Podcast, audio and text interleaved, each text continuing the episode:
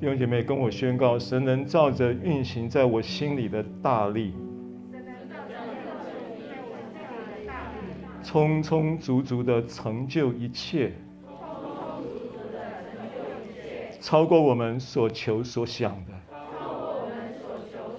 愿你在教会中，在基督耶稣里得着荣耀，在我和我的家庭里得着荣耀。在我工作生活的每一个环节得着荣耀，在我们教会的运行中、运作中得着荣耀，直到世世代代、永永远远。奉耶稣基督的名，阿门，哈利路亚。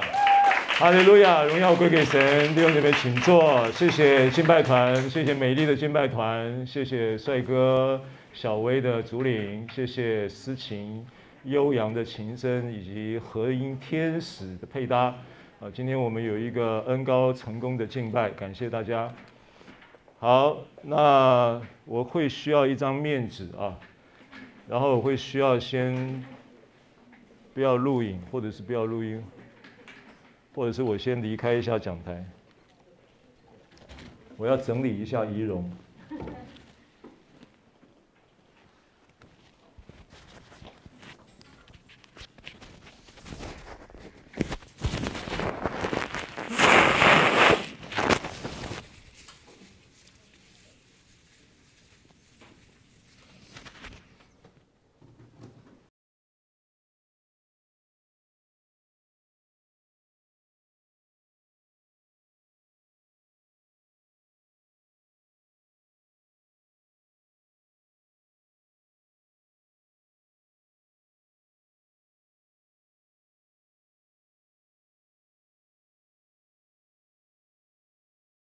呀，赞美耶稣，平安。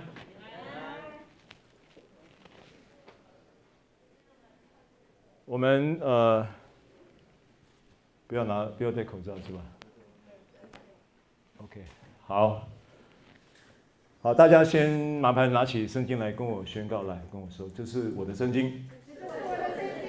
圣经说我是什么人，我就是什么人。圣经说我拥有什么，我就拥有什么。圣经说：“我能做到的事，我都能够做到。今天我将被神的话教导，我的魂正警醒着，我的心正接受着，我的生命正不断的在更新。我再也不一样了。奉耶稣基督的名，阿门，哈利路亚。好，我们今天呢？”分享这个主题啊，应许大卫那可靠的恩典。那这个主题的呃题目呢，是出自圣经的经文，以赛亚书的五十五章啊。那今天我们就把这段经文先看一下，以赛亚书五十五章的一到三节，主题经文是第三节啊，但一二节是很重要的基础，所以我们今天看第三节的信息之前，把一二节也读过。经文说：“你们一切干渴的都当就近水来，没有银钱的也可以来，你们都来买了吃，不用银钱，不用价值来买酒和奶。你们为何花钱？原文是平银，买那不足为食物的。”用劳碌得来的买那不使人饱足的呢？你们要留意听我的话，就能吃那美物，得享肥甘，心中喜乐。你们当就近我来，侧耳听，就必得活。我必与你们立永约，就是应许大卫那可靠的恩典。哈，那所以第三节的最后一句就是今天信息主题的名称。好，那首先呢，这个干渴啊。那这里呢，以赛亚把干渴跟水放在一起，但我相信呢，当然这是很合理的，口渴的就要喝水，但生命的干渴是什么？因为他用水在物质界作为一个干渴之当然，当干渴之最当然，意思就是说，无论你是什么人，无论你是什么体质，无论你是什么身份，无论你是什么社会地位，无论你是什么人种，你最需要的物质共同的需求的那个物质就是水，是排行第一名。水是不是物质需求？无论任何人，没有差别的，第一名的需要排行榜第一名。物质界的需求里面，而且这个水很特别，水虽然是因为经过的水表，所以要钱。其实水是上帝给的，根本没不用钱的，对不对？水第一个从天上来，第二个从地里冒，天地的主，对不对？啊，所以。以赛亚在这里把干渴对应到水，这个理所当然。但我请问你，生命的干渴排行第一名的是什么？我刚刚讲的是人身体的干渴，物质界排行第一名是水。那人生命的干渴，在物质界以外的排行榜第一名的是什么？爱，Great，标准答案，爱。爱是人生命的干渴排行榜的第一名，爱是爱是人生命干渴排行榜的的的，的这个这个呃这个之最，对不对？Best，最最最重要的，最最最最最重要的人生命的需求。啊，所以在这里开开始的时候，你就要理解到他在讲你的爱，你的生命的干渴是需求是爱，神呢，他所应许的这个可靠的恩典要满足的就是你。生命之爱的干渴，对不对？好，那这一个爱的干渴要得到满足，他说你不用银钱也可以来。那不用银钱也可以来，什么概念呢？第一个，不用钱就可以领受爱，凭什么领受爱？凭信心领受爱嘛，对不对？爱是不是从信心产生的呢？对不对？你相信神爱你，你就能够领受到神。他爱你的这一件事情，就可以经历到他爱你的这个事实嘛？是不是呢？好，所以第一个就是不用银钱的也可以来的概念，就是你不用钱就可以被爱，就是这个是一个概念。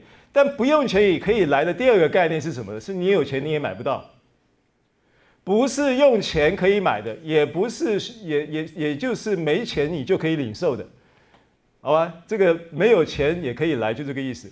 你们都来买了吃，但这个就矛盾了。为什么前面讲不用银钱的也可以来？为什么后面又说你得买了吃？那这个买是什么个买法呢？因为这个买，他这边讲说不用银钱，不用价值，也来买酒和奶。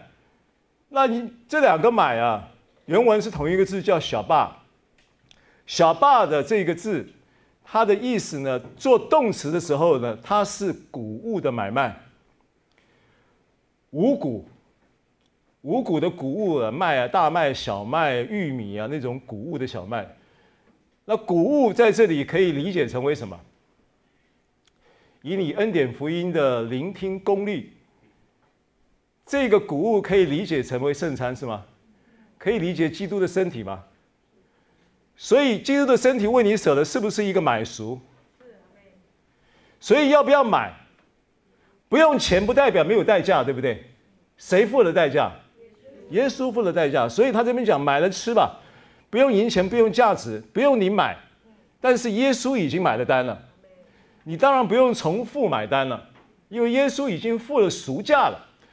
对不对？林前第六章讲说什么呢？讲说这个岂不是你们的身子是神的殿，神的灵住在你们里头吗？你们你你们的身子也不是你们，不是属你们自己的，你们也不是你们自己的身子，不是你们自己的意思，就是说身子的主权是属神的，所以你要善待你的身子，因为什么？因为耶稣他在被卖的那一夜，林前十一章说：“这是我的身体，为你们舍的，你们如此行。”为的是要纪念我，这是我的身体，我的身体为你们舍了，你们如此行，为的是纪念我。如此行，字面上的意思当然指的就是你领圣餐这个动作，领圣餐这个行为，你这样子做就是纪念我。但这只是表面的意义，更深一层的意义是什么样呢？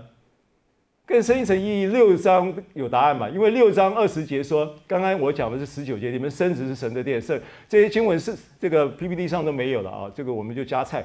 那二二十节就是十九节讲，你们身子是神的殿，二十节就说你其你们是神重价买来的，所以要在你们的身子上荣耀神，对不对？所以圣。十一章领圣餐，耶稣在教导的时候说：“你们如此行，为的是纪念我。”所以这个纪念呢，是你去领圣餐这个行动本身是一个纪念，但意义上不仅止于此嘛。意义上就是你要善待你的身体嘛，你要领受从基督耶稣为你买赎了这一个真理的事实中领受身体的健康嘛。你要在这一件事情上领受神的医治嘛。这样子，你就是纪念他了嘛？所以，什么具体的说来是什么样来纪念？是这个耶稣所说的，你们如此行，为的是为的是纪念我的这个纪念到位的纪念呢？不仅止于是领圣餐的仪式嘛，是实质上你真的顾惜保养，并且身体健康，活出了这个身子，在你们的身子上荣耀神嘛。所以。林前六章就是说，你们是神重价买来的，对不对？经文呢，六章二十节，云雨牧师翻出来帮我们读一下好吗？林前六章二十节，因为这个这个很重要的一个观念啊。那我们在经文开始切入这个主题经文之前呢，我们先有这样的一个铺陈啊。这个铺陈呢，这个经文六章十九节二十节，我再来读一次啊。他说：“岂不知你们的身子就是圣灵的殿吗？”这经文有印象吧？有。好，这圣灵是从神而来，住在你们里头的，并且你们不是自己的人，因为你们是重价买来的，所以要在你们的身子上荣耀神啊！你们如此行，为的是纪念我。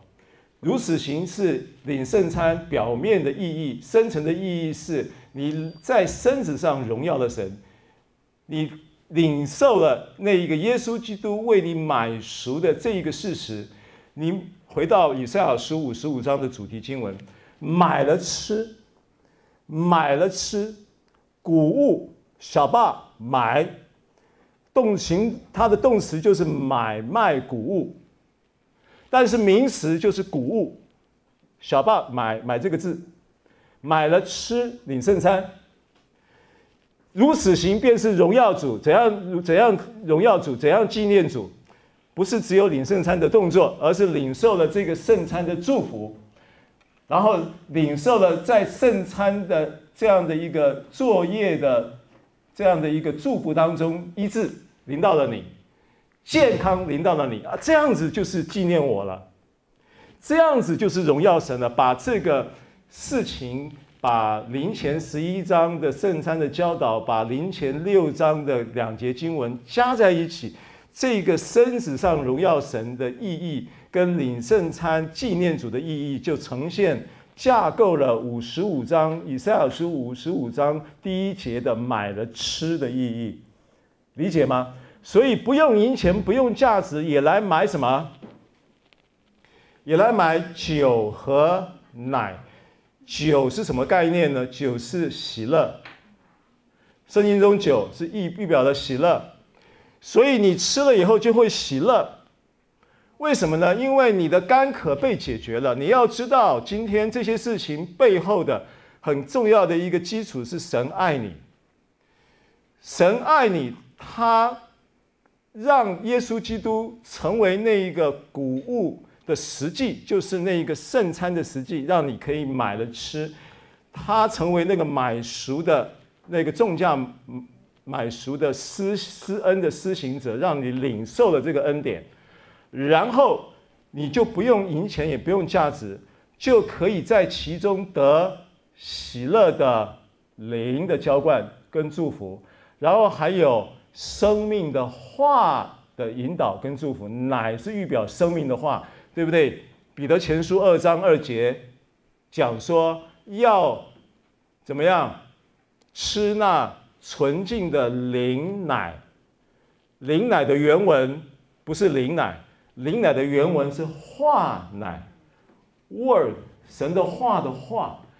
所以林前二章比前二章二节，彼得前书二章二节，你们就因此渐长，以致得救。这个经文，彼得前书二章二节说，你们就要切慕那纯净的化奶，然后因此渐长，以致得救。我这个是凭记忆啊，跟经文应该八成九成相去不远。所以酒和奶就是这样子来的。所以这个是你们，这个是整个应许大卫可靠的恩典的基础，基础是来自于天父的爱。耶稣听我，我知影；耶稣听我，我知影。你知影，不是刚才知影，你会经历到，你会体验，你会经历，你会看见酒和奶的结果，酒的果子会生命在会。彰显在你生命里面，就是那个满足的喜乐，还有生命话语的大能，酒和奶的果子会呈现在你生生生命当中。那生命的当中的果子的呈现里面会有智慧，会有公义，会有圣洁，会有救赎，会有仁爱，会有喜乐，会有和平，会有忍耐，会有恩慈，会有良善，会有温柔，会有信实，会有节制，会有这些果子，满满的结实累累的果子，在你的生命当中，基于神的爱以及耶稣基督买赎的救恩事实，酒和奶的结果就发生了，就产生了。啊，那如果你不明白，你就会怎样呢？你就会跟这个世界的逻辑在那里转，汲汲营营啊，不是要你，不是就叫你不要上班了，你还是得去汲汲营营，你还是得去朝九晚五，你还是得去面对可能会呃裁员的风险，然后在那里祷告，你也还可能真的被裁了员以后，神又会为你预备新的工作，让你呃这个钱多事少离家近。啊，让你这个什么，在你所工作的事上能够得喜乐啊！这是传道书三章二十二节说的嘛？因为他说，人莫强如在他经营就是工作的事上喜乐嘛。啊，所以你的观念可能你需要是钱多事少离家近，然后呢，神说总括说来，他给你在工作上有喜乐，这就是祝福了，是不是？好，所以这个这个就是，那你为何花钱呢？为为何你？花花钱原文是平银啊，刮胡原文是平银，平银的意思就是称银子，把那个银子放在秤上面去平它，balance 了，平就是平衡的意思。秤有概念吗？有没有人没看过秤的？在座年轻人三十岁以内的可能没看过秤。蔡新昌看过秤吗？看过。哦，真的哈、哦，那你还有见识，有见识的年轻弟兄。那个秤啊，他一要称的时候，他一边要称的时候，另外一边要放什么？砝码，砝码是有固定的重量的，所以你只要把那个加加加加加到跟那个砝码 balance，就称出了那一个你要称的那个银子的重量是多少。他说：“你们为何花钱？原文是平买那不足为食物的。所以第二节的买就跟第一节的买原文也是不同字啊。基本上第二节的这个买啊，就不叫小霸了。”因为小霸是第一节，是谷物，是买卖谷物，是预表的基督耶稣买赎的救赎工作，就是圣餐可以这样子引申。但是第三节就不是了，第三节就完全就是讲金钱的买卖，他用平银用秤银子作为这个买的解释啊，所以第二节其实没有买这个字，但是就有一个秤银子的解释。那为什么要去称银子买那不足为食物的，用劳碌得来？买那不使人饱足的呢？这是同样的一个概念，就告诉你说，你要明白，你明白了第一节这件事情它的意义，因为其实人真正大部分的人不明白耶稣基督的救恩，不明白福音的时候，他其实他也是要追求酒跟奶，只是追到的是假酒，里面有甲苯。喝了以后眼睛就视力就差了，喝多了就瞎了，喝少的眼睛视力就模糊了，看不见事情的真相，看不见生命的真相，团团转了。世界的系统它也在怎么让人也在那个系统里面追求酒跟奶，追求的是假酒，追求的是我不知道有没有假奶了哈。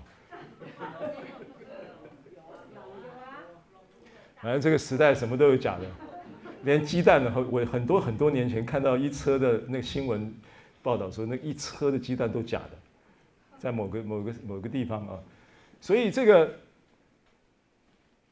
那你你你你要搞清楚，你你你你你的生命不能这样子耗啊。第二节就讲这个意思，所以你不要再不要再去汲汲营营，不要再去花钱平营，然后去去去去赚赚取。这个假酒假奶了，你不要再不要再这样子，你要怎么样？你要第三第第第二节的末了，你要留意听我的话，意思就是要听福音了啊。那留意听，跟我说留意听，留意听哦，这个都是小忙小忙的 double 重复的听，原文就是小忙小忙小忙小忙，留意原文是两次的小忙。就是听听，所以原文翻译的话，就是你们要听听我的话，就能吃那美物，啊，所以那个话就是福音嘛。你真的要反复的听，重复的听，听神的话语，听福音的话语。那听了以后呢，你就怎么样？就能够吃到那个你该吃的，吃到那个真正的食物。就是第一节所说的那个买了吃的那一个 something，吃了以后会有真正的酒和奶的生命临到你，酒和奶酒和奶的果子会临到你，就是那个生命的喜乐之灵会浇灌你，然后呢，生命的这一个智慧的话语会临到你，然后会结出很多美好的果子。你看，你想想看，你在一个喜乐驱动的生命状态里面，面对。柴米油盐酱醋茶各样的问题，面对我讲家庭主妇，面对这个生活工作业绩压力、老板脸色、客户机车等等，同事啊、这个明这个明明什么明争暗斗，什么明枪暗箭，什么有的没的明啊、反正就是呃，既要将我什么呃拥抱，又何必什么呃，我忘了那个话哈，总之。啊，又又何必在我背后插刀哈？那什么什么的，拥拥抱才能插刀嘛？要不然要站在后面插，抱着插比较容易啊。所以这个，当你在这种情况里面的时候，你都能够有一个酒的祝福在那里的时候，我跟你说，你真的面对这些事情，你会有一种不是骄傲，是出于喜乐，你真的可以笑傲江湖。你知道圣经上有《笑傲江湖》这个经文吗？要不要看？诗篇第二篇，我看一下第几节哈。诗篇第二篇，诗篇第二篇第四节是吗？好，来来。第二篇第四节怎么说呢？第第二篇第四节说：“那坐在天上的必嗤笑。”你看哈，你你先先从先从第一节开始啊。外邦为什么争闹？是不是？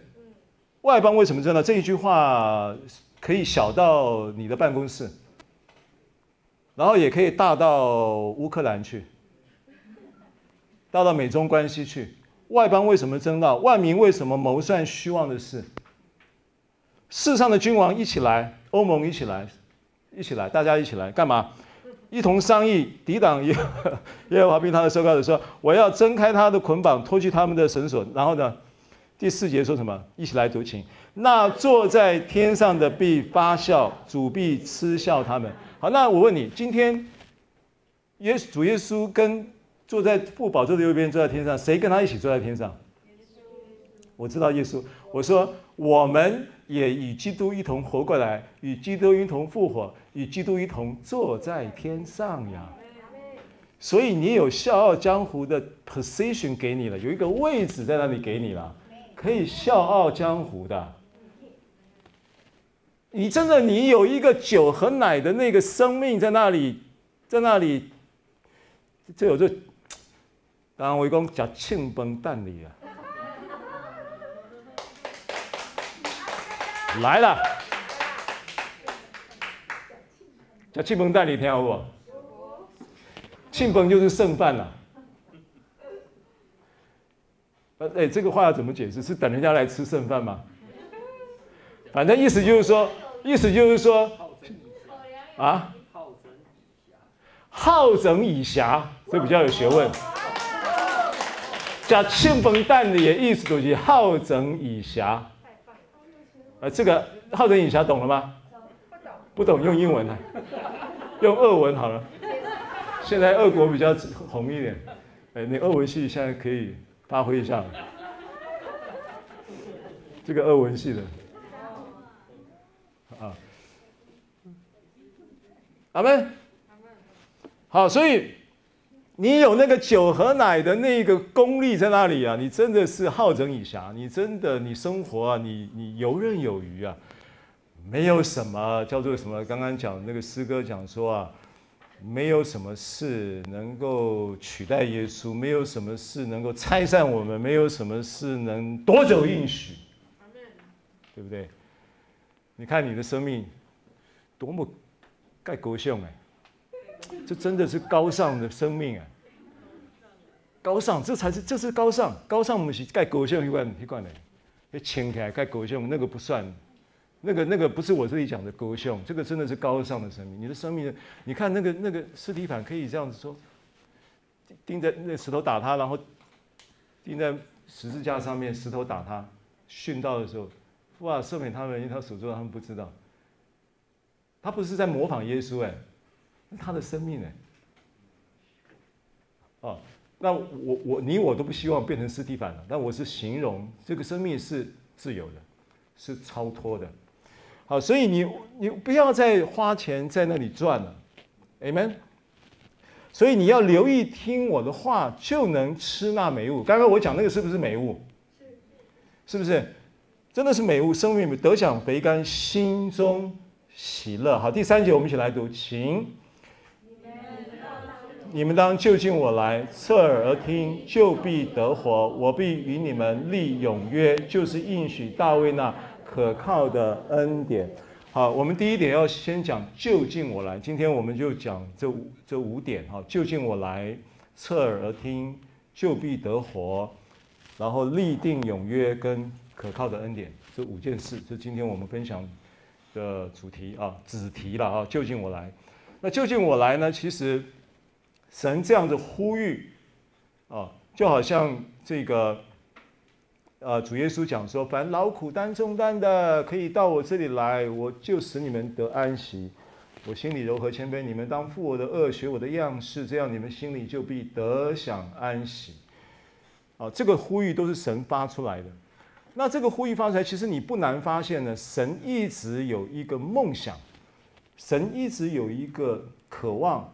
从创世纪开始到启示录，都贯穿这个梦想跟渴望，就是什么呢？就是他渴望跟人同住，跟人同在，跟人同行，跟人同活，就是在一起。这是神的渴望，所以他呼吁就近我来，就近我来。那这个渴望当然有很多经文啦，譬如说诗篇六十五篇第四节：“你所拣选他，使他亲近你。”看到主主主，他主动的主动的去做这件事情，你所拣选使他亲近你，住在你院中，对不对？这人便为有福。我们必因你的居所、你的圣殿的美福知足了。那新约呢？约翰福音一章就代表性的经文了哈，道成了肉身，住在我们中间，对不对？好，那。因为我们一直这个信息其实都是延续着安安息和加数之年，然后到约柜是大卫的帐幕的中心，到现在应许大卫可靠的恩典的延续了啊，所以你很难不不不谈一下约柜。那当约柜被放在至圣所里面的时候啊，至圣所呢，如果你去看出埃及记呢，它至圣所的的的这个建造啊，它是一个正方体。长宽高都是一样的，这是自圣所的尺寸啊。那如果你看到启示录，我们刚刚从创世纪嘛啊，那创世纪的的的这个这个神跟人之间那个同行同住同在的那个关系不在话下，包含亚当犯了罪以后，神都主动来找他，因为亚当躲起来了，也许错过了约会的时间，跟神见面的时间，神就来找他嘛，都是神主动就近人，啊。那这一个约柜呢，它放在至圣所，至圣所呢，它是一个这样的立方体，长宽高都一样的立方体。那这个立方体到了启示录的时候，一个正方的立方体，到了启示录的时候呢，如果你去查启示录二十一章，你会看到新耶路撒冷从天而降，这个城呢，也是一个立方正方的立方体，长宽高都一样的。圣经上和合本翻译的记载的那个长宽高的尺寸有有没有印象？长宽高的尺寸，和合本翻译的记载是四千里。四千里，那四千里呢？很，那我我我我理解和合本用的这个距离或者是长度的里啊，一般都是指华里。华里就是公里的二分之一，啊，所以四千华里就是两千公里。长宽高，那。圣经呢，讲到尺寸或讲到年月份、是年月日期都是很精准的，所以新耶路撒冷告诉你是两千四千里就是四千里，但是其实原文有误差了，原文是一万两千个 stadia，一个 stadia 是一百八十五还是一百九十二公尺？因为有两个两个注解，我不知道要选哪一个。一个 stadia 它是一个希腊的。度量衡的一个单位叫斯 stadia，那 stadia 呢？一个 stadia 是一百八十五，有的说是一百八十五公尺，有的说是一百九十二公尺。然后他的圣经中在启示录二十一章的十六节讲到这个尺寸的时候，他是用一万两千，原文是一万是十二千呐，十二千 stadia，所以就是一万两千 stadia。所以一万两千 stadia 换算一百八十五公尺的话是两两千两百公里左右，所以蛮接近四千里的，但是还不是完全一样。总之就是有这么一个概念，但长宽高都是一样的，都是就是一个正方体。所以自证所的正方体延伸到启示录主再来天新耶路撒冷从天而降的时候，都是一个约柜的结构，施恩的宝座。所以那个施恩的宝座不是在恩典时代施恩，然后到了那个恩典时代结束，因为有一个神学是这么说的：现在是恩典时代哦，再来就是审判时代哦。审判时代的时候呢，神就会换位置哦，从施恩的宝座换到审判的宝座。没有这种事，只有一个座，神只有一个宝座，永远都是施恩座。了解啊？那所以这个。这个这个是从约柜延伸出新耶路撒冷从天而降啊，那讲到神与渴望与人与人同住。那如果你你再回头看伊甸园，那其实圣殿呢，它也是你知道圣殿，如果你去读有呃列王记六章，它有记载，有记载什么呢？记载记载到所罗门的圣殿上面呢，圣殿的墙面上全部都是棕树，雕刻的棕树。那棕树其实指指向什么呢？指向的也就是伊甸园，所以呢，意味着神在创造的时候就期待有一个家园能够跟人同住。OK，那那个棕树呢，可以把它指向伊甸园的同时呢，棕树也有一个蛛丝马迹，可以指向公义。为什么呢？因为诗篇呢九十二篇讲到说，我们都要因一人都要。发旺如棕树枝，棕树。耶稣基督进耶路撒冷，他的事工到了最顶峰的时候，记载在福音书里面。他进耶路撒冷的时候，人们是拿着棕树枝在欢迎他。他骑着驴驹子进耶路撒冷。啊，好，所以这个都是有预表意义的。我简单这样说一下。所以我是要告诉你呢，神渴望与人同住的这件事情。当然还有很多的经文，我们现在陆续往下说哈。那这一个与人同住是什么意义？真的就是大做会安尼尼吗？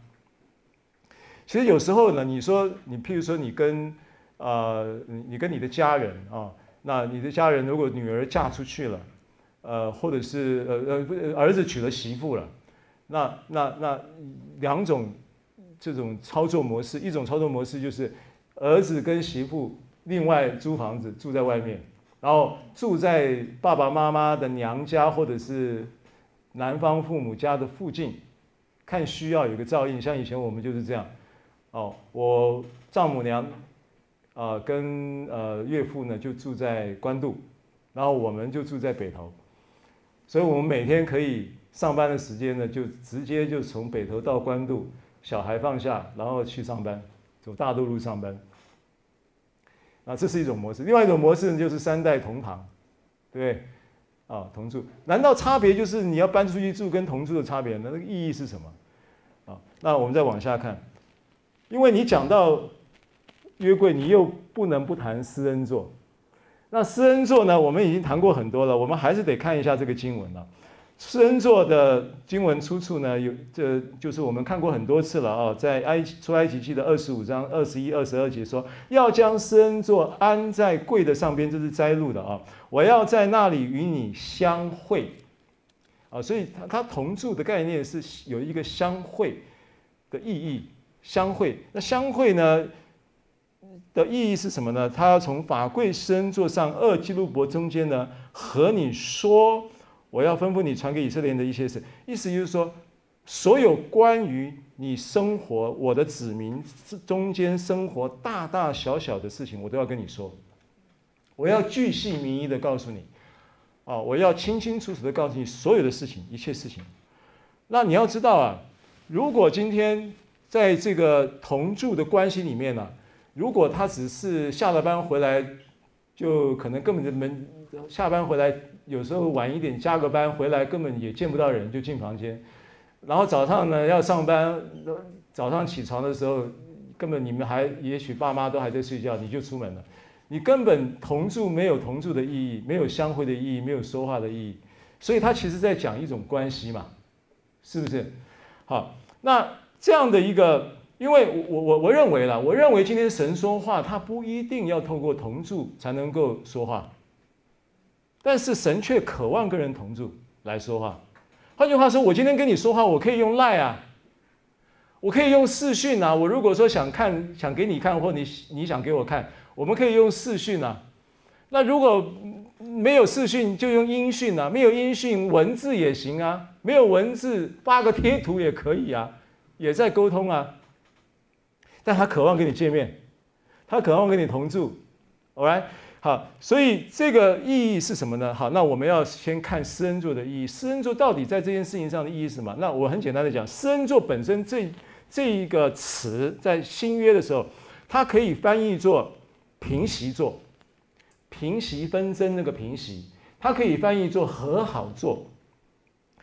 然后呢，这个是施恩座在消极面，就是恢复性的，因为我讲的它是一套关系作业的模式。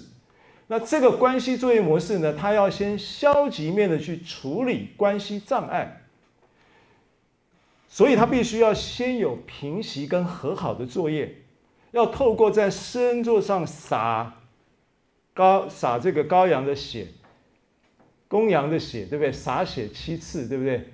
大祭司在自圣所是不是要在施恩座上撒血？这个叫平息，叫和好。好。那在消极面来说呢，它建立了一个，应该讲说，它在进行一个恢复性的关系跟作为，这是一个恢复性的意义，恢复关系，所以它必须要有平息跟和好，因为神跟人之间关系出了问题，要透过祭物的血来平息跟和好，所以到了新约的时候，我们借着耶稣基督得与神和好，啊，但是这个和好，我上次有提过，不是。兄弟不爱咖喱后，你必须爱阿内加诶，但该该以后不是，是他使你与他和好，是单方面的和好，是因为你跟神没有办法和好，神用主动的为了要跟你和好，用了一个这样的方式来让你跟他和好，是这是单方面的，啊，所以呃在。这一个消极面呢，就是恢复性的意义是这样子。那另一方面呢，它其实它另外有一方面意义，这个叫做积极性的建立的意义，它是一个建立性的意义。这个意义就是什么呢？这个意义就是从平息进入安息，所以安息是积极性的，安息是建设性的。然后从和好和好，进入联合。好，所以请跟我说，平息进入安息，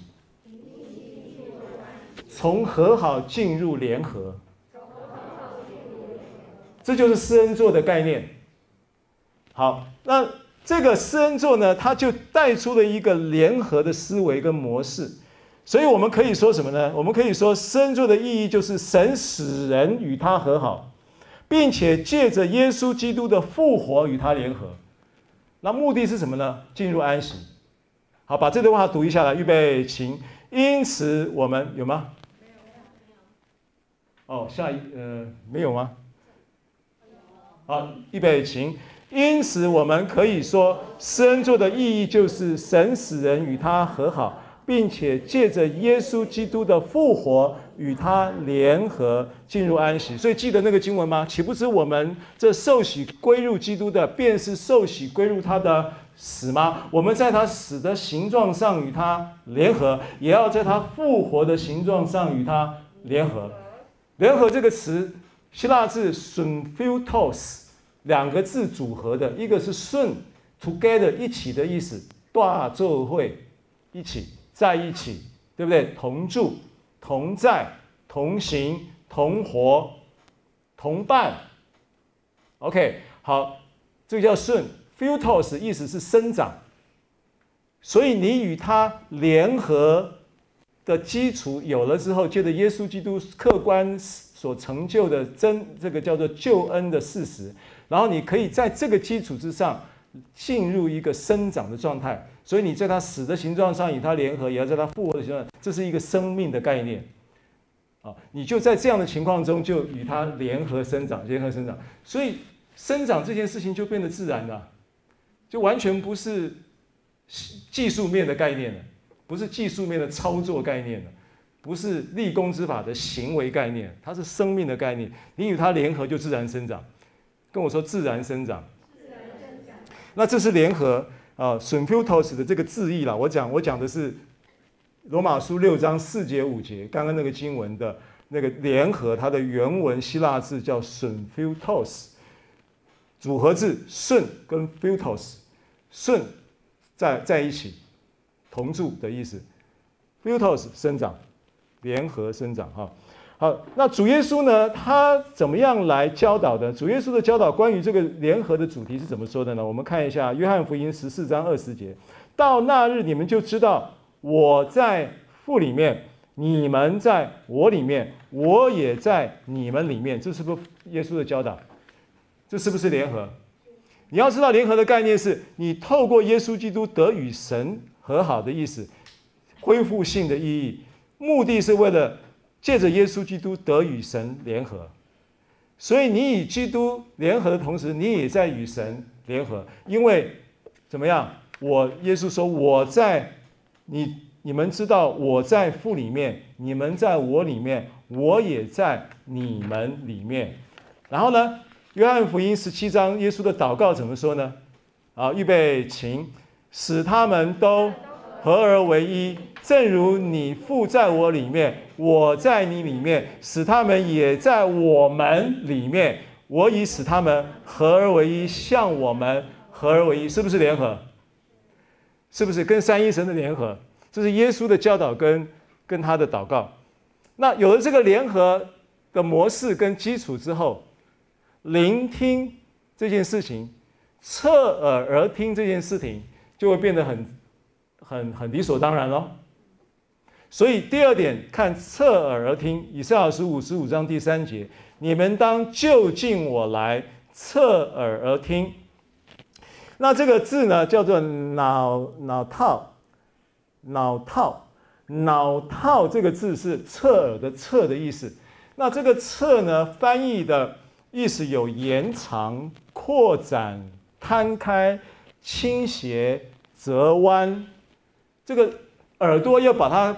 延长，还要把它扩展，还要把它摊开，还要把它倾斜，还要把它折弯，这在整什么？这些屋上，你我想到什么？你知道？我想到以前看那个上海滩那个港剧，还是不是上海滩啊？我都忘了。二三十年前那个录影带时代看那个港剧，周星驰演的。周星驰有演上海滩吗？那演什么？不是，我知道，我是看的是周星驰。反正有一有一幕戏啊，那个时候那个手机叫黑金刚嘛。功夫啊？不是啦，功夫那哪里是二三十年前？啊，喜剧，港剧啦。他手机就带到上海滩那个年代。啊，对对对对。然后，陶学威了。然后那个那个那个黑金刚看过没有？没看过的就表示你年轻。看过的不要承认。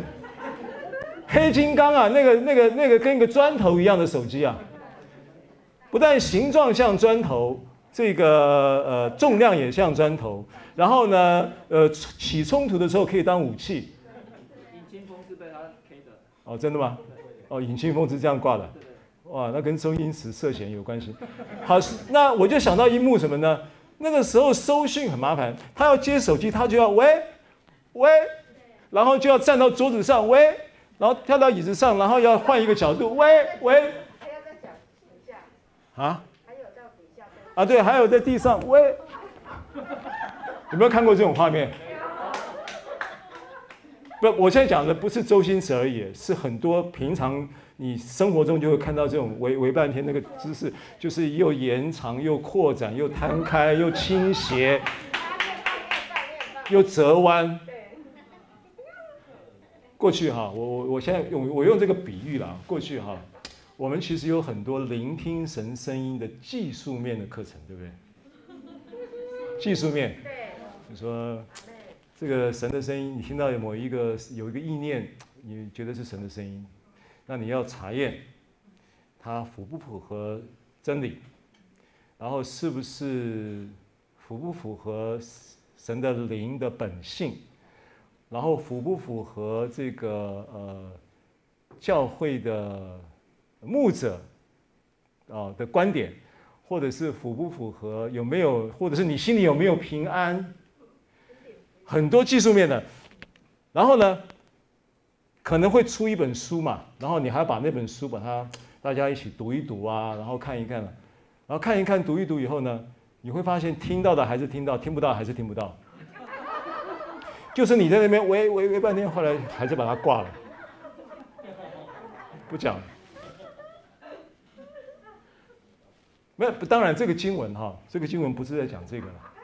这个经文我只是反面的说法哈，就是这个侧耳听的这个侧哈，当然不是我呃我刚刚所讲的这个是。比喻，我我在比喻，我要强调一件事情：如果你不不是着重在聆听神的声音的基本面，如果你是着重在聆听神的声音的技术面，你就会有这种情况。我刚刚讲这种情况，过去呢，我们就是忽略了一个聆听神声音的基本面，然后呢，我们就拼命的要去操作这个技术面，就听到后来呢。听听到了，不要什么天使的声音也好，听到了自己的什么声音也好，最后总归还是听了老婆的声音，老婆说了算，对不对？变这样子，你你你你真的你很难真实的去经历到听神的声音这件事情。好，那这是我刚刚讲这个例子的意义啊，我不是说这个经文是这个意思，我再强调一次，我是在用反面的说法来告诉你明白。那这个经文是什么意思？这个经文的意思说，不论你是延长也好，扩展也好，或者是折弯也好，或者是倾斜也好，或坐或卧或行，你都能听神的声音。这句话是这个意思。为什么？因为你已经与他联合了呀。你跟他在这个联合的状态里，你听他声音是自自然然，你根本就不用那些技术面操作的那些眉角问题嘛。你不用在那里咪咪嘎嘎的听我，你很自然就能够听他的声音了。我跟你讲，你每一个都在聆听神的话语的历程当中，就一直在开通耳朵，你自己不知道而已啊。为什么你知道吗？听你们会后的分享就知道了。我问你嘛，你会后分享，你你过去的教会里面，我我我们今天讲讲讲话，就是说也不要假谦卑嘛。你过去的教会里面，你你有的会后分享有这么丰盛的经验吗？对不对？啊，这么安静啊。都很谦卑。我跟你讲，我没有。过去我们教会，我跟你讲，我们教会啊，我过去的母会啊，我就不讲名字啊。我过去的母会啊，我我我是这样讲，他说你要为主说，还要说出主，并且把人说到主里面。把主说到人里面。啊，把把对，把人说到主里面，也把主说到人里面。哎，这个技术面怎么样？啊，这个技术怎么样？为主说，这第一个动机，说出主，把基督说出来，然后把人说到基督里了，又把基督说到人里面。哇，你这个是超级讲员。我跟你讲，那个时候每一个人都是这样子做这个，秉持着这样的原则在操练的，都没有你们厉害啊。我是讲真的，我凭良心讲，我活到这把年纪了，到现在还这样讲假话，要改立婆，不没有这个必要。证明你已经自自然然已经在聆听神的声音了。侧耳听这件事情是非常自然的事情，你要注意到这是基本面。但我我我要讲，符合神的话语、神灵的属性，然后有没有平安、牧者的认同、呃肢体的印证，这都很重要。这些事情不是没有价值，但你不能以这个为基础，你要回到与基督联合的基础之上，然后自然的这些技术面的操作就游刃有余、无往不利，就自然就能够操作出很好的模式出来。每一个人的聆听方式不一样，每一个人的发表方式也不一样，神向每一个人说话的方式也不一样。神很特别，向我说话的方式都是借着神的圣经的话向我说话。就是包含了我为人祷告的时候，神要我跟这个人说的话，大部分也都是圣经的话。这是神对我的方式啊，不代表就是对，没有什么所谓的这样才对，那样才错的问题，对不对？神对我说话的时候，我跟神亲近的方式，可能云敏牧师他是要散步，他要散步的时候，透过大自然，他散步过程中感，然后跟神说话，神启示他很多事情。那我我我是我是要在。我我可能不要散步，我可能开车的时候，我看到车号前面的车的车号，神就用那个车号跟我说话，因为我在开车的时候，我脑袋就说会转东西嘛，我会转一些事或转一，大部分会转一些，我在譬如说我预备这个信息的时候，这个经文三节这个经文主题出来，那这几个点就近就近我。就近我来，侧耳而听等等的这些这些点，啊，就必得活等等这些点，啊，然后立定永约，可靠的恩典的这些点，那这些点的内容，内容里面在思考，在想，那神的灵会给一些经文来，来那个，那很很多有时候就是啪一部车超车进来，所以你要超我车的车我都很欢迎的，我不会我没个没个没个渣了，我拢好好一点吧。然后那个车的那个号码，那个车号就会有经文，会会解释那个，哎，我这个是神对我说话的方式啊，啊，所以我我很喜欢开车，这这个是我我我个人的方式。他喜欢散步，啊，喜欢开车，呃，对，就是，那就是方式不一样。那所以不管怎么样呢，你聆听神的声音就变得自自然然，这是很重要的一个基本面。那你看保罗是怎么样？哦，不是保罗，我我们刚刚讲到哪里？好，侧耳听。那这个经文呢，《路加福音》十章，这个我们就跳过去了哈。我们看一下，呃，保罗听见了什么？保罗是怎么听的啊？保罗的经验呢很重要，因为保罗其实因为联合的真理是保罗的书信里面教导的。十你不管是从罗马书六章的经文也好，或者是林前六章的经文也好，讲到联合这个字，都是保罗书信。其他的书信没有出现过这个词。那保罗的这一个这一个聆听模式呢，我相信他的聆听量是最大的。在新约的这些书信的作者、新约的使徒的这些里面，他的聆听量应该是最大。为什么？因为这个没有办法比较嘛，这没有无不可考，对不对？圣经没有这个考察的方向，但是你可以理解的是，因为他的书信量最大。他神学的启示量最大，所以他的聆听量应该一定是最大的。这个逻辑可以通吗？看果子就知道树嘛。看你讲我我听你讲，我就知道你听你的你你你的聆听嘛，是不是？对不对？以赛亚书五十章说：“求你开通我的耳，使我能听，像受教者一样。前提是说，他的祷告是以赛亚的祷告是：求你赐我受教者的舌头，使我能听。为为什么呢？因为我需要这种受教者的舌头来用言语来扶助疲乏的人。所以，当你们聆听的，你们在讲的时候，你的舌头是不是受教者的舌头？你说出来是不是能够？能够这个造就、建立，或者是呃呃扶助那个疲乏的人，是不是？你会后你小组分享的时候，为什么每一次分享都欲罢不能啊？对不对？到那个什么欲罢到不能到什么不能到会馆行政中心，好像注意到我们总总是超时，开始要算超时的时时钟点费了，对不对？哦，那为什么？那都是基于聆听嘛，对不对？好，所以保罗的聆听听见什么？那保罗的遇见主的经验就很重要。他在使徒行传九章，因为是摘录了啊，很短的经文。扫罗到了大马色，忽然从天上发光呢，四面照着他，然后他就听见有声音对他说：“扫罗，扫罗，你为什么逼迫我？”他说：“主啊，你是谁？”主说：“我就是你所逼迫的耶稣。”啊，那这个后来，后来这个呃，保罗就。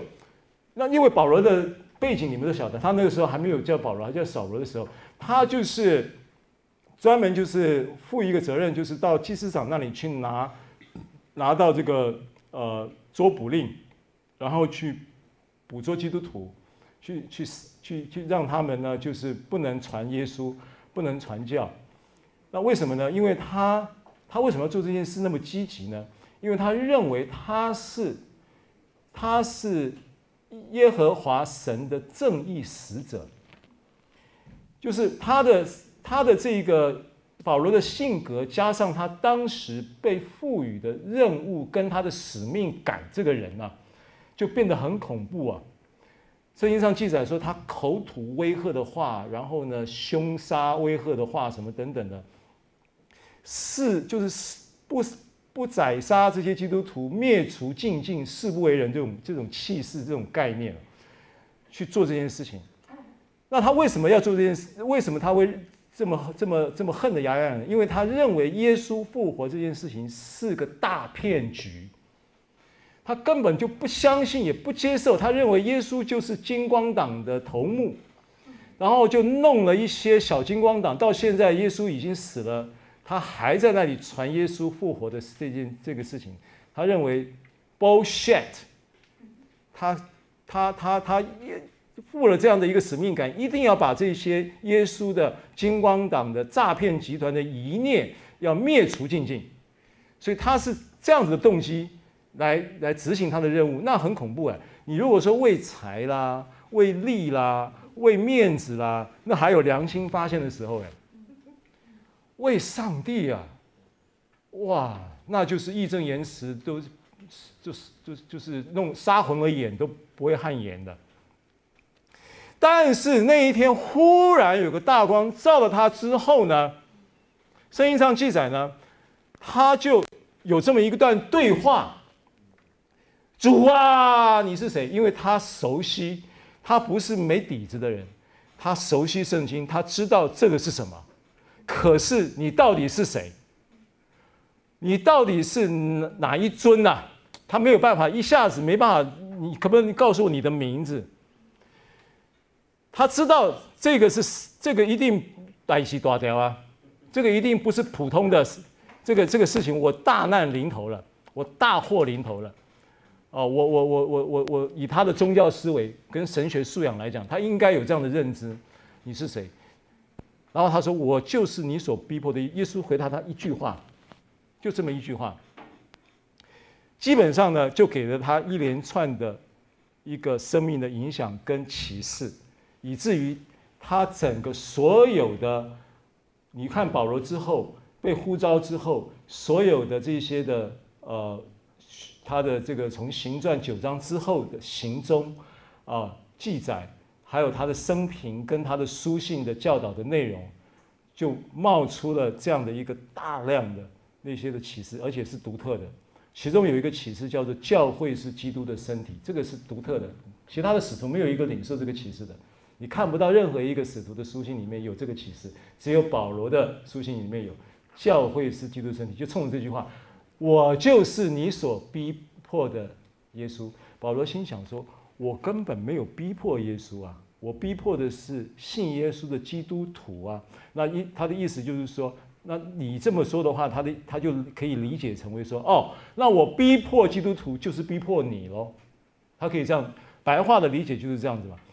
我逼迫基督徒就是逼迫耶稣，所以基督徒跟耶稣是同一个身体，是同一个单位，同一个个体。保罗就这样理解这件事情的，所以教会是基督的身体。那保罗基于这个，基于这件事情，那那那为什么他接受这个这个启示呢？他为什么接受这个真理呢？他为什么对这件事情服气呢？耶稣没有跟他长篇大论啊。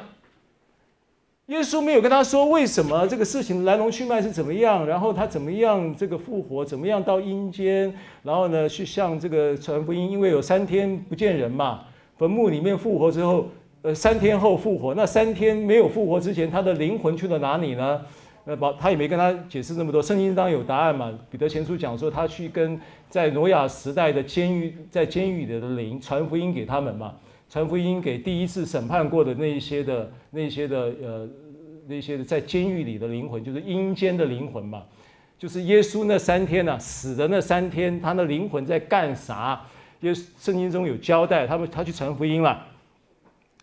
他没有跟我是举例子，他没有跟保罗讲那么多，他只讲了一句话，说我就是你所逼迫的耶稣。保罗就相信、接受，并且延伸出启示，带出他的。教会是基督身，是基督的身体的教导跟神学，为什么？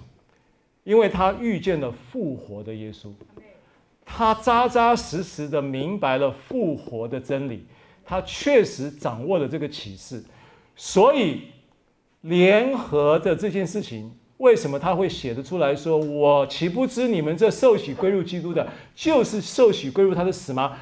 你们在他死的形状上与他联合，也要在他复活的形状上与他联合，对不对？那这个是这个经文我要表达的意思。所以保罗呢，他有没有什么聆教导什么聆听的技术面的操作？没有，他只告诉你联合的真理。保罗就是这样子，他就在这个联合的模式里面，他听见了这些，听见了这么一句话，他就理解了。那他理解的这一件事情是基于什么？我刚刚讲的重点是基于他认识了基督的复活，或者他看见了复活的基督。因为行传里面并没有记载说他看见了基督，但是林前十五章，我们看这个经文，林前十五章四到八节的摘录经文说，又照圣经所说，第三天复活了，并且显给基法看，基法就是彼得，然后显给十二使徒看，后来显给五百多位弟兄看。以后显给雅各看，再显给众使徒看，他是最后的，啊，他是在大马色路上才看见的，所以末了也显给我看，所以他亲眼见了耶稣复活的身体，这个是林前十五章可以注解在行传九章的描述当中没有提到他有没有看见，因为当时这个经文。在行传九章记载的说，旁边的人听见了耶稣跟保罗的对话，但是却没有看见什么，大光都没看见，连光都没看见，也没有看见耶稣。但是保罗看见了光，也看见了耶稣。然后圣经上记载，当他，当他，行传九章哈，我我我来翻一下。因为这个是细节，我们就没有那么巨细靡遗的把它列在 PPT 里面。但实际上呢，它有那么一点重要性，就是因为他看见什么，这个很重要。他怎么样这么会？这个人怎么样会有这样的一个一个一个信仰的那样的一个翻转跟突破？第六、第九章哈。第九章的第七节，同行的人站在那里说不出话来，听见声音却看不见人。扫罗从地上起来，睁开眼睛，才怎么样？才不能看见什么？换句话说，他不是光一照就瞎，他是话讲完，散会了，眼睛才瞎。可以理解吗？所以他林前十五章说他末了显给我看，就是在这个时候他看见了，他看见了耶稣复活的身体。在升天之前，他显给所有的人看完以后就升天了。他唯独特别显给保罗看，扫罗看，就是这这么一个证明了啊！我拿经文给你做证明。好，所以以弗所书一章二十节、二十三节，就是我刚刚讲的啊，就照着他在基督身上所运行的大能大力。使他从死里复活，远超过一切执政的、掌权的，不但是今世的，连来世的也都超过了。使他为教会做为教会做万有之首，教会是他的身体，那充满万有者所充满的。所以这个事情呢，啊，我觉得就是保罗他，呃，在看见这个这个叫做复活，就是这整个他的信心啊。他的追求啊，他的侍奉啊，他的生命的价值啊，他的很多很多都经过了这一个，呃，我就是你所逼迫的耶稣的这句话，延伸出看见他的复活的基督之后，延伸出的各样各个面向的的启示跟生命的经营的翻转，所以他看到的是一个救恩的终极的真理，而且他理解呢，这个真理呢。它就是基于这个终极真理，就是基于耶稣的复活，所以在复活的耶稣里，神使我们跟他自己已经联合成为一体。当我们信从这个真理，我们会经历到使耶稣从死里复活的灵在我们里面运行。Amen。啊，亚伦的油，贵重的油，从亚伦的头。流到胡须，又流到衣襟。这个是这个圣经的描述，不只是一个意境的描述，它是一个预言性的描述。因为那个弟兄和睦同居，和睦原文是原文是合一，是英文它用 one unity，就是一个单位，一个身体，它是用用合一这个词，你要把它理解成为联合，所以。诗篇一百三十三篇，弟兄和睦同居是何等的美，何等的善。那个和睦，one unity，亚贵重的油从亚伦的头流到胡须都已经讲的就是这个以弗所书一章同样的启示跟经文。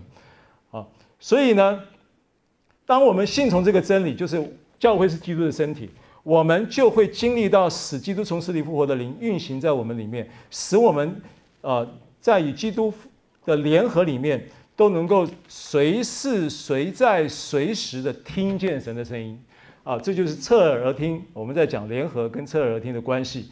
好，我们时间的关系，我要跳一下了哦，跳一下。那 PPT 呢，就直接跳到就必得活。啊，那关于聆听有没有问题？基本面联合，技术面操作自然就有了。啊，每一个人技术面操作还不一样。啊，所以原来的那些教导呢，可以当做参考。但是不能奉为圭臬，主从要搞清楚，先后顺序搞清楚。跟我说就必得活。啊，五十五章三节，就你们当就近我来，侧耳听，就必得活。啊，这个叫卡雅，卡雅得活呢，它的意思就是拥有生命，并且生兴盛的生活，拥有生命并且兴盛的生活，给予生命，并且他。有使复苏、使复原、使复兴跟使复活的意思，所以呢，透过使复苏、使复原、使复兴跟使复活呢，它就延伸出从疾病之中得复原，从沮丧之中得复苏，从软弱之中得复兴，从死亡之中得复活。这就是“得活”这个字“卡雅”的意思，字义就这个意思。那这个意思跟我们。最近常常在提的一个希腊字 “zoe”，哦，“zoe” 是中文，呃，不是名词，“zao” 是动词，然后另外有一个有一个有一个动词叫做 “zupoieo”，激活，都是相关的这几个字。那这个这个卡亚就是就是相关字的一个希伯来语。所以罗马书八章十一节啊，又这个经文又来了啊。然而叫耶稣从死里复活者的灵若住在你们心里，叫耶稣从死里复活的，也必借着住在你们心里的圣灵，使你们必死的身体又活过来，使你们疾病之中的身体得复原，使你们沮丧之中的身体得复苏，软弱的得复兴，从死亡中得复活，对不对？同样的，罗马书八章十一节这个经文我们也常常提。所以医治是什么概念呢？联合就必得活，联合侧耳听就必得活。他做的医治概念叫做根源性的医治。跟我说根源性的医治。根源性的医治。那根源性的医治要怎么样去理解呢？你要去理解啊，亚当犯罪的时候，罪入侵的同时，疾病也已经入侵了。虽然亚当还没有症状，没有身体的症状，可是他已经有一种状态。表示他已经生病了。第一个，拿无花果树的叶子编做裙子；第二个，躲在树丛里；第三个，听见神的声音，心里就害怕。这个代表疾病已经在他身上了，他已经需要医治了。好，那这一个不管是无花果树的叶子编做裙子，或者是躲避神，躲在树丛里面，或者是听见神的声音就害怕，其实根源性都是出于爱的问题。所以为什么你要你们你这个叫做什么？你们干渴口渴的干渴的可以就近水来，开头就这样讲。根源性的问题是在于被爱，在于爱的问题。因为爱，所以因为失去了爱。的那一个倚靠的那种情况，在亚当当时犯罪之后，他已经这个人已经是不知道一，他已经不知道往哪里去，他已经有这种这种反应了，你知道吗？因为那个时空还是一样的，可是他这个人已经变了，他已经感受不到那个神的爱的那一个包覆，对不对？那个同在，所以呢，他才会顿时觉得自己赤身露体。需要无花果树的叶子编做裙子，他才会顿时需要躲避神，因为他觉得他已经没有办法面对神。他想起神说不可吃园内各种各样蔬果，你可以随意吃，唯有当中那一颗分别善恶的果子你不可吃。然后第三个，神还不放过他，还来找他，亚当啊，人啊，你在哪里？他听见之后就害怕，这原因都是因为爱，所以爱去完全就把惧怕。出去，所以惧怕本质上就是什么？本质上就是就是美好的事物与它分离了。惧怕的本质是与美好的事物分离了，惧怕就来了。你意识到美好的事物要分离了，你的惧怕就来了。所以，当他已经被罪跟疾病的入侵的那个影响，把他这个人的灵魂、身体呢，都已经带开了原有的。在爱中的那一个氛围，在爱中的氛围是什么？如果你在爱中被爱所包覆的那个氛围呢，最好的形容就叫做安息。爱的包覆跟爱的那一种那种浇灌，最好的形容就是安息。安息要怎么样更？安息要怎么样更确切的去解释呢？安息如果要解释它的话，就是你。有一种说不出来、满有荣光，但是莫名其妙的满足。安息就这么回事，你不知道为什么，事情还是那样，可是你心里面很满足，因为你有了那个神爱你的包袱带来的安息，安息就引你进入那个满足的那个满足感的时空里面。阿门，那是四度空间的时空，那不是现实环境的时空，现实环境的时空已经不能影响你了。因为你已经不在三维度的时的时空，你在四维度的时空里面，四维度时空要比三维度时空更真实啊。那么，这个这个根源性的这个医治这样子思考的话呢，所以呢，我在想到雅各书有一节经文，我读一下啊，PPT 没有。耶路撒冷的众女子啊，我嘱咐你们，若遇见我的良人，要告诉他，我因爱成病，应该讲。我思爱成病，所以根源性的医治解决的就是爱的干渴，就是你不断的能够透过神的话语去理解到、意识到，并且经历到神的爱。耶稣听我，我知影；耶稣听我，我知影。哈利路亚。好，所以人身体生病，真正的。它的原因，或者它是意味着什么事情？人的身体生病是意味着什么事情？所以身体上的疾病是意味着身体从被爱而得的安息中带开，带到罪和死亡的律里面，人就在肉体的劳苦中穿上了罪的果子，就是死亡。当你的灵魂的意识啊失去了安息，它会把你的身体很自然的就带离那个安息的包袱跟护卫，爱的抱爱的包袱跟护卫就带离了安息，然后就带到了罪和死亡的那个运转的律跟模式里面，所以就在肉体的劳苦中穿上罪和死的果子。Amen。好，所以一个生病的身体，如果需要医治的身体，其实就是肉体背后对爱的渴望了。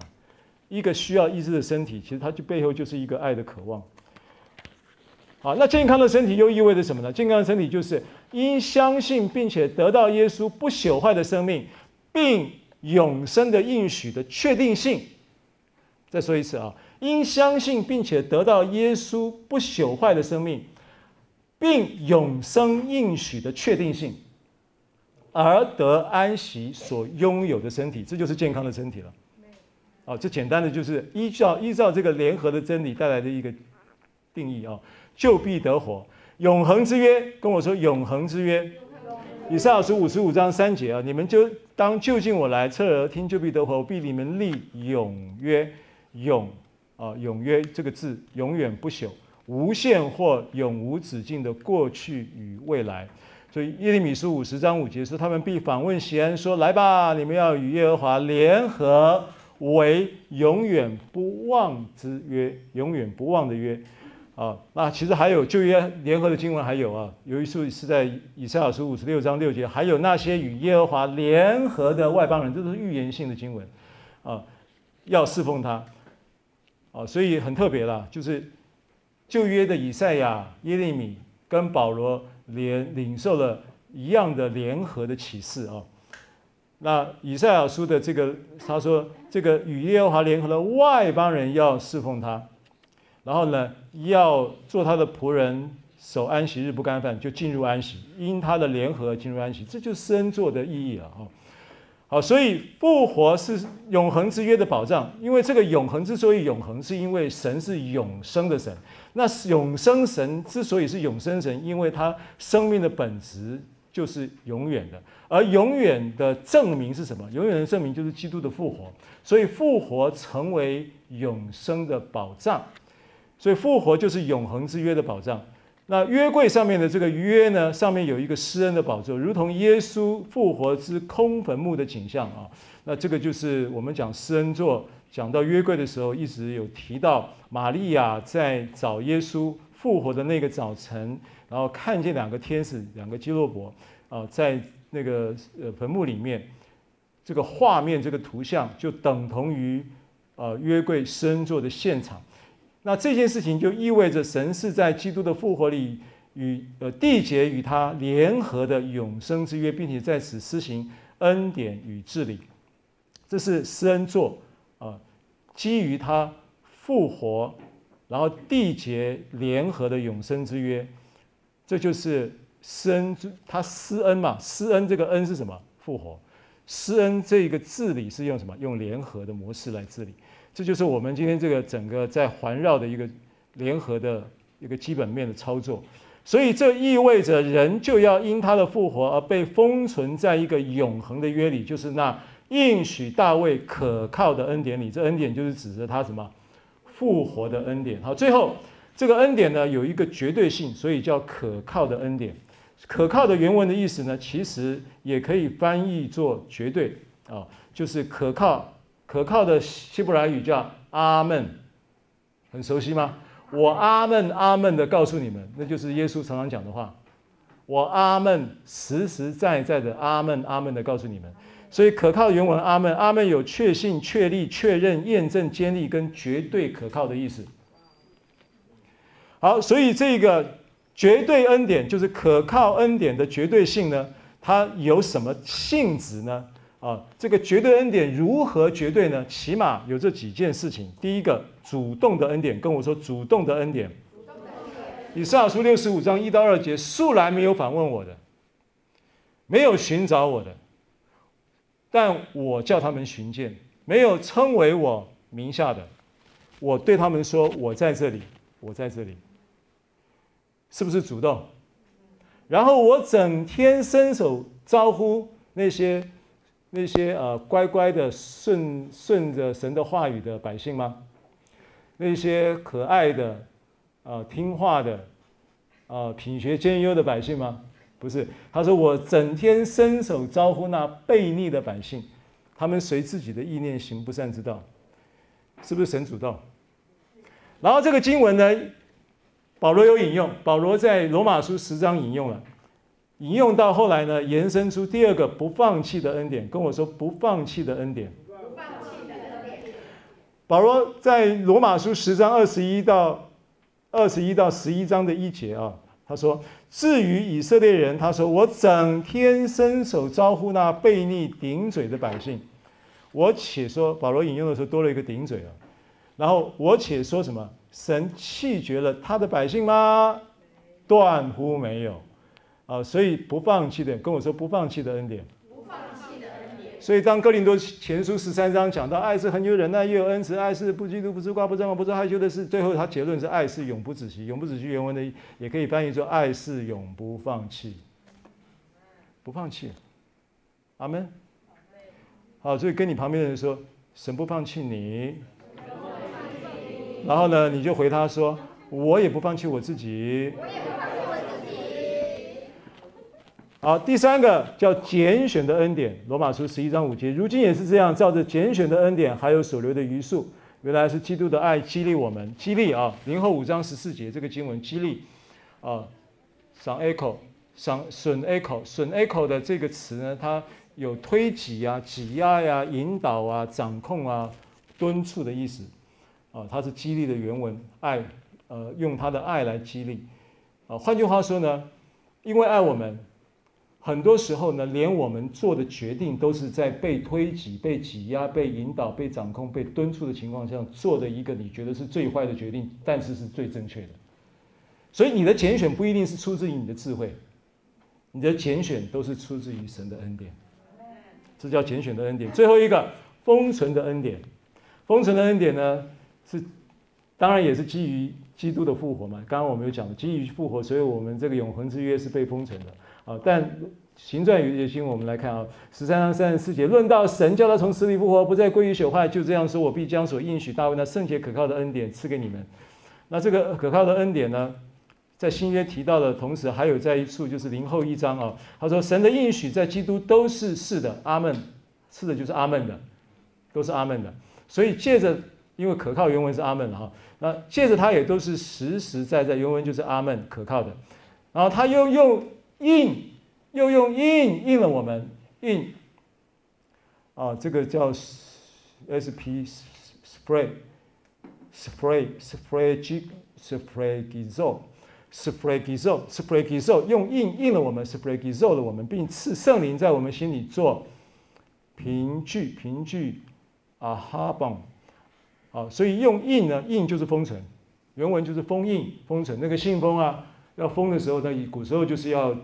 蜡把它浇上去以后再封印盖印啊，就是这个字。然后呢，凭据呢原文就是押金样品等等。所以现在呢，你就在它一个永恒可靠、被封存的、不会流失的所有的你在基督里面，你已经所拥有的美好的一切的美好的事物，没有一样会失去的。都是被神保守封存的，你不会失去任何的，呃，这个神在基督里面所应许的一切，这是封存的概念。然后，并且呢，你可以现在在这个永恒存在之神生命的生活品质，就是在他基于复活的永恒之约里面，就可以享受预尝那一个样品，那个样品，那一个那一个那个叫做。呃，押金头期款的那个 offer，那个祝福啊，这个就是我们要分享的。最后结论，我们一起来读，预备，请。活在神借着基督使我们与他联合的真理中，变得聆听神的声音，逆向活出逆灵的全人健康之永生体质，并且有主耶稣基督之血约的永久保固，绝对可靠。啊，愿神祝福大家，玉明牧师带我们做圣餐的服事。